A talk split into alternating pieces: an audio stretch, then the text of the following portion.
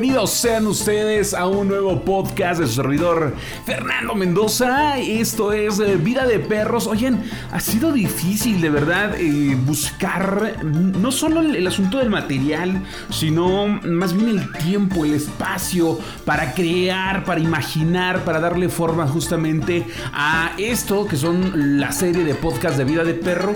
Porque pues definitivamente eh, los, los tiempos laborales los, y los tiempos que son este pues de tiempo libre, por así llamarlo, donde se genera este podcast, pues no son muchos, ¿no? Comparados justamente con la chamba que hay que estar realizando, pero con muchísimo gusto estoy aquí de vuelta con ustedes y gracias por acompañarme, gracias por reproducir los audios y gracias por ser parte de esta aún pequeña, pero bueno, ojalá crezca y si no crece ni modo, más bien, este, pues más, más vale este, pocos, pero bien locos que muchos que pues, no jalen, ¿verdad? Entonces, ahorita fíjense que con esto me acordé a propósito del podcast del día de hoy que voy a estar compartiendo con ustedes en Vida de Perro.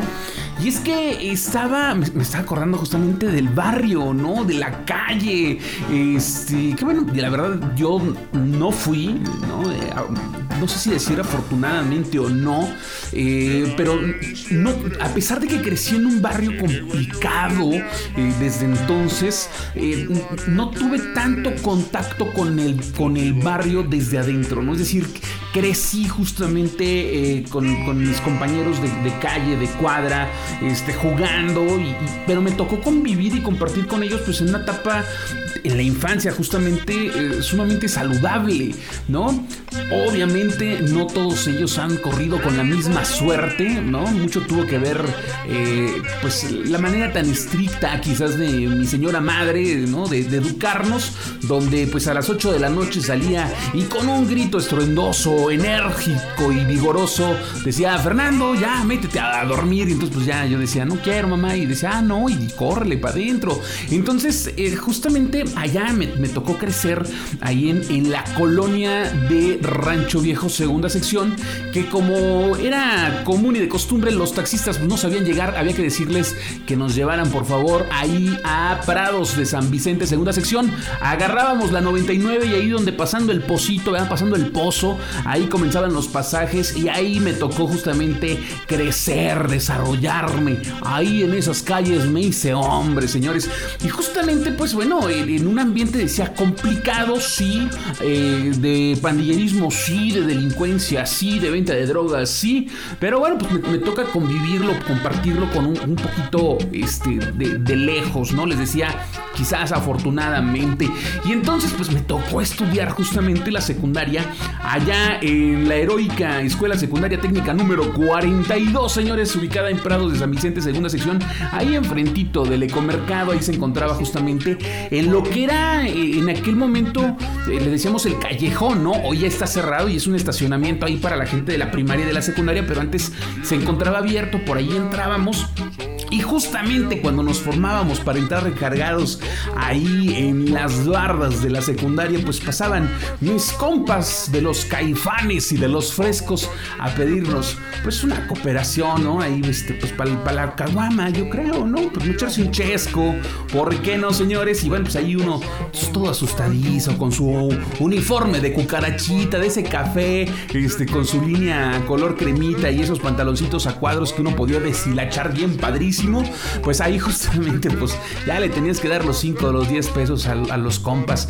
de los caifanes y de los frescos. Y me estaba acordando a propósito justamente del barrio, em, de mi primera tardeada y esa, ese momento espectacular donde pues hubo que portarse bastante bien para que nos dejaran ir, ¿no? Eh, la primera vez que fui a una tardeada justamente se realizó ahí adentro de la secundaria técnica 42. Yo estaba en el turno vespertino, entonces eh, seguramente ese día no hubo clases, nos sacaron temprano. No me acuerdo cómo fue la dinámica.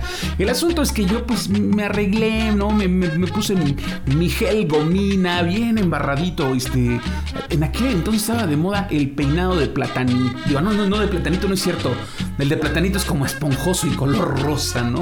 Nada de ese, de ese platanito, no me refiero. Era de manguito chupado, así le decía a mi mamá el peinado que estaba de moda en aquel entonces, ¿no? Que era embarrarte con gel hacia adelante y justamente cuando llegaba, llegabas a la punta, pues hacer una pequeña levantamiento del copete, ¿verdad? Que apuntar hacia el cielo, como todos tus sueños, tus anhelos y todo tu potencial. Entonces, ese pues era el, peinado del manguito chupado. Yo creo que pues la gente de mi generación se acuerdan, se acuerdan de cuál era ese peinado. Pues ahí voy yo bien engominado, con mis mejores cacles, mi mejor camisa, mi mejor pantalón, porque pues, yo, pensaba que iba una, una fiesta de gala, déjame te comento. Y recuerdo que em, antes de eso, fíjate, una de las preguntas, yo creo que es una, pregunta crucial que iba a marcar cómo ibas a ser visto por la sociedad en la, secundaria, para la secundaria de barrio, para la secundaria ahí del, de Prados. Déjame decir, fíjate que por ahí le decían que la cuarta, nunca supe por qué le decían la cuarta, pero se referían a, a esa zona como la cuarta. Si alguien sabe, coméntenme por favor, pero... Eh, esa pregunta crucial justamente en esa zona, en esa área, era cuando en los chismógrafos, además de preguntarte, pues, quién te gustaba del salón, venía además, ¿no? ¿A qué, sonido escuchabas?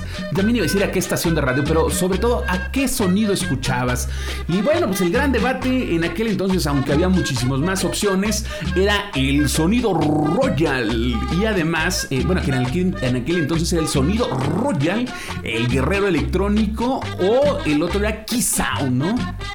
Con el famosísimo Tontín, el Taz y el Pez, entonces eh, bien conocidos, aunque pues jovenazos, yo creo que el Tontín todavía era muy joven, ¿no? No lo conozco, no, tengo el, este, pues el placer de conocer a tan finísima persona, pero yo me acuerdo que en aquel entonces era muy joven, el chino Royal era jovencísimo, señores, estamos hablando por allá del año de 1990 y ya llovió, entonces hay más o menos para que se hagan la idea. Y entonces pues la, la, gran, la gran novedad, el gran momento de esa tardeada justamente era ir a escuchar al sonido Royal, al guerrero electrónico, señores. Entonces ahí voy yo, ¿verdad? Este, tirando rostro, pues con miedito, con miedito, porque pues había pues la chacaliza ahí en el callejón esperando pues este, juntar para su boleto de entrada. No me acuerdo cuánto costaba el boleto de entrada. Estoy seguro que andaba por ahí de unos 35, 40 pesos, yo creo, más o menos La verdad no me acuerdo. Total, yo traía mi boletito. Entré, señores, la explanada. La explanada cívica de la escuela telesecundaria. Telesecundaria, no es cierto. La escuela secundaria técnica número 42. Bueno, pues estaba. Eh, se había convertido en una auténtica pista de baile. Donde, pues, toda la chaviza pronta y expedita. Pues se preparaba para eh, presentar sus mejores pasos de baile al sonido de la cumbia y sobre todo pues el de la animación del famosísimo chino Royal.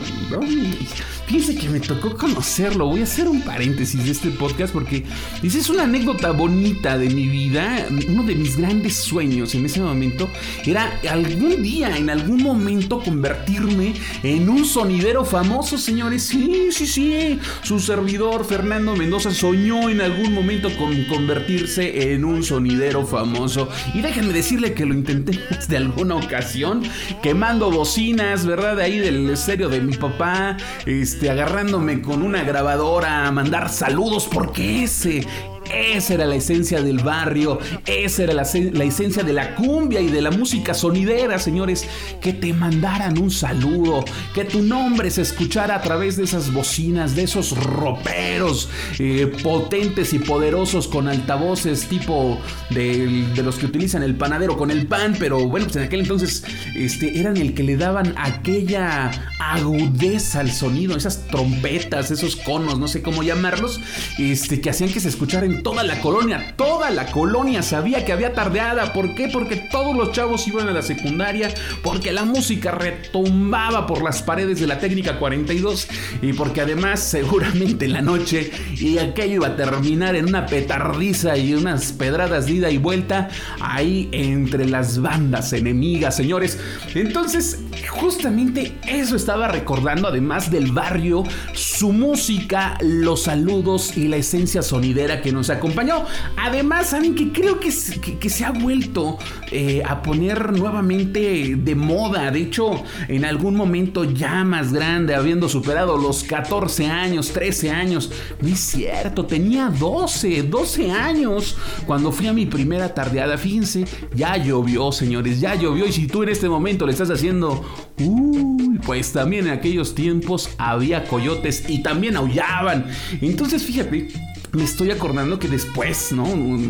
Diez años después, se, revive esta música sonidera porque la, gente empieza a, sentir que tenía pues eh, un uso recreativo que va más allá de la vida del, chaca, del pandillero, de ese que nos asaltaba o que bailaba las cumbias pues echándose una mona, ¿no? De, guayaba. Yo creo que todavía ni se inventaban las, las monas de guayaba.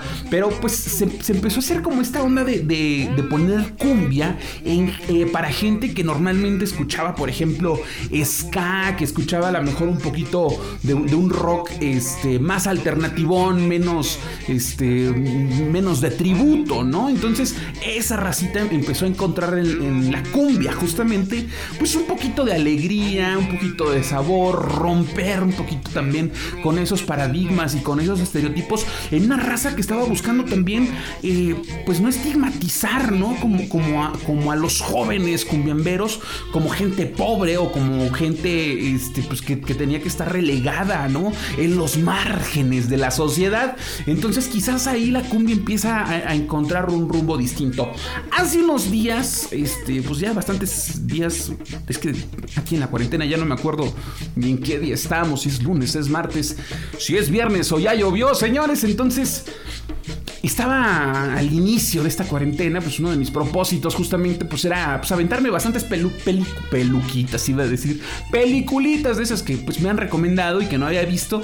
Y una de ellas, una de ellas es eh, justamente la película de Ya no estoy aquí. La película de Ya no estoy aquí que es retrata, ¿no? Este, yo no sé mucho de cine, déjame decirte, disfruto el cine pero no sé mucho, ¿no? Lo que entiendo eh, y que hay mucha gente que no le gustó la película de Ya no estoy aquí porque dicen que es aburridísima. Eh, lo mismo dijeron, por ejemplo, este, de, la película Roma, ¿no? Que era aburridísima. A mí me gustaron ambas, ¿eh? Me, gusta ese tipo de cine que, me parece que es capaz de retratar un momento cotidiano en, en una parte de la historia, en una parte de la vida, en una parte de la sociedad y, volver ese momento ordinario que está retratado ahí, volverlo algo extraordinario, que me parece que es lo que hace Roma, que me parece que es lo que hace justamente la película de Ya no estoy aquí, ¿no? Que le toma una fotografía y esto es esto pues va a ser bastante polémico, ¿no? Porque yo leía por ahí algunos comentarios que decían, es que retrata ese Monterrey Nuevo León que, que, está negado, ¿no? A, a los ojos del mundo, es decir, como si Monterrey tuviera su lado oscuro, como si Monterrey tuviera este, la vida debajo de las faldas, ¿no? De ese que no queremos que se vea. Ese es como, como, como ese hijo raro, ¿no? Que escondes para que nadie más lo vea y lo critique. Y, entonces eh, hay, gente que justamente dijo, ese es el Monterrey oculto, señores. Ese es el Monterrey que no se ve, que no se conoce. Yo dije, la gente que dice eso es justamente la gente que, que, que niega ese Monterrey, porque creo que justamente en, Nuevo León, ¿no? Los que en algún momento les ha gustado este ritmo y sabor, escucha nomás, escucha nada más, señores, qué ritmos. ¡Hay cumbia, señores! ¡Hay cumbia! Esa gente que ha escuchado la cumbia sabe que ahí en Nuevo León es, semillero de, estos, de estos acordeonistas, ¿no? De esta gente que le metió sabor y que es justamente la base musical de Ya no estoy aquí a la música que se genera en Colombia, pero que llega a, Monterrey y la transforma, ¿no? A tal grado que incluso nos relata la película, gente nacida en Colombia no, reconocen esa, esa cumbia colombiana de, pues que los mexicanos adoptan, transforman y, se apropian de ella, ¿no? Que es, esta, esta música con, este, con este acordeón este, que te hace tener ganas, ¿no? De, de tener a tu chica aquí enfrente frente, menear las caderas, señores, darle un ritmo sabrosón, actitud acá de padrote, machín. Y ese es justamente, yo creo que lo que busca, ¿no? El, el sabor cumbianchero y que además le da este sentido a la cumbia colombiana y que además justamente ahí en Monterrey encuentra a través Dicen las historias, dicen los DJs, dicen los que saben, ¿no? Que a través de un error, cuando a un sonido local por ahí se le estaban quemando las tornamesas, el disco de acetato empieza a correr más lento y surge esto que estamos escuchando, que es la cumbia rebajada, señores. Entonces, ahí estoy, estoy recordando, estoy remembrando y me quedo escuchando un ratito de estas cumbias que nos acompañaron en las tardes en los 15 años, en los bailes callejeros, cuando había, cuando había bailes callejeros, señores, qué tiempos, ¿no? Y que seguramente pues esta cumbia colombiana y cumbia rebajada, como buen gato tendrá siete vidas. Y por más que los quieran, lo quieran desaparecer, va a volver a renacer, va a volver a expresarse, porque es justamente la voz del barrio, la voz de la calle, la voz la voz de los que menos tienen, señores. Esa forma de hacer fiesta ahí, ahí en la banqueta de la colonia. Así que, señores, pues yo me despido después de haberles compartido estos minutos de sentimiento y añoranza a la voz de los sonideros. No, hombre, no, me sale, jamás, jamás les voy a llegar. Hace ratito estaba viendo un video, ¿no? Hablando justamente de los sonideros, que es otro tipo de, sonideros, me atrevería a decir, en pleno desconocimiento, ¿verdad? De la materia. Eh, aquellos que, nacieron y, tomaron forma en la Ciudad de México. Es un sonidero distinto, un sonidero que mete salsa, que maneja otro tipo de cumbias, ¿no? Y estaba escuchando la voz inigualable, inconfundible del señor Ramón Rojo del sonido la Changa. Ay, no más, hombre. Recuerdo, y con esta me despido, un acetato de Los Ángeles Azules que tenía mi señor padre y que yo ponía en un en una tornamesa marca Sonda así se llamaba, era la marca Sonda. Ahí ponía ese disco de Los Ángeles Azules y entre otras cumbias, la zampuesana y la tostadita. Ahí entre esas cumbias, Los Ángeles Azules le mandaban saludos al sonido Kiss de San Luis Potosí. Qué tiempos, qué tiempos. Vámonos escuchando estas cumbias, señores. Yo soy Fernando Mendoza, gracias por haber escuchado este podcast de la vida de perro. Y suénele que hay.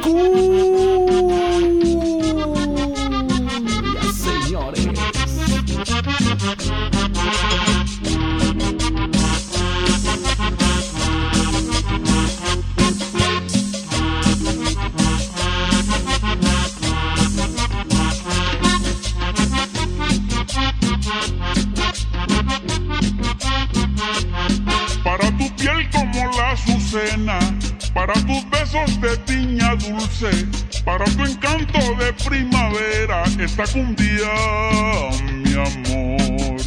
Río, amores del río, amores del río, amores del río. Río, amores del río, amores del río, amores del río. Y yo te doy de serenata linda la misma canción. Y yo te doy de serenata linda la misma canción. Bésame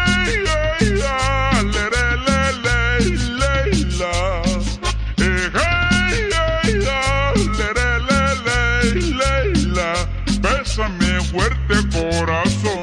Esperando hasta la madrugada. Ay, bésame fuerte corazón. Que la cumbia está de serenata. Ay, bésame fuerte corazón. Esperando hasta la madrugada. Bésame fuerte corazón. Que la cumbia está de serenata. Abrázame tú, mi gran amor, abrázame tú. Abrázame amor, abrázame tú. Abrázame tú, mi gran amor, abrázame tú. Abrázame tú, mi gran amor, abrázame tú.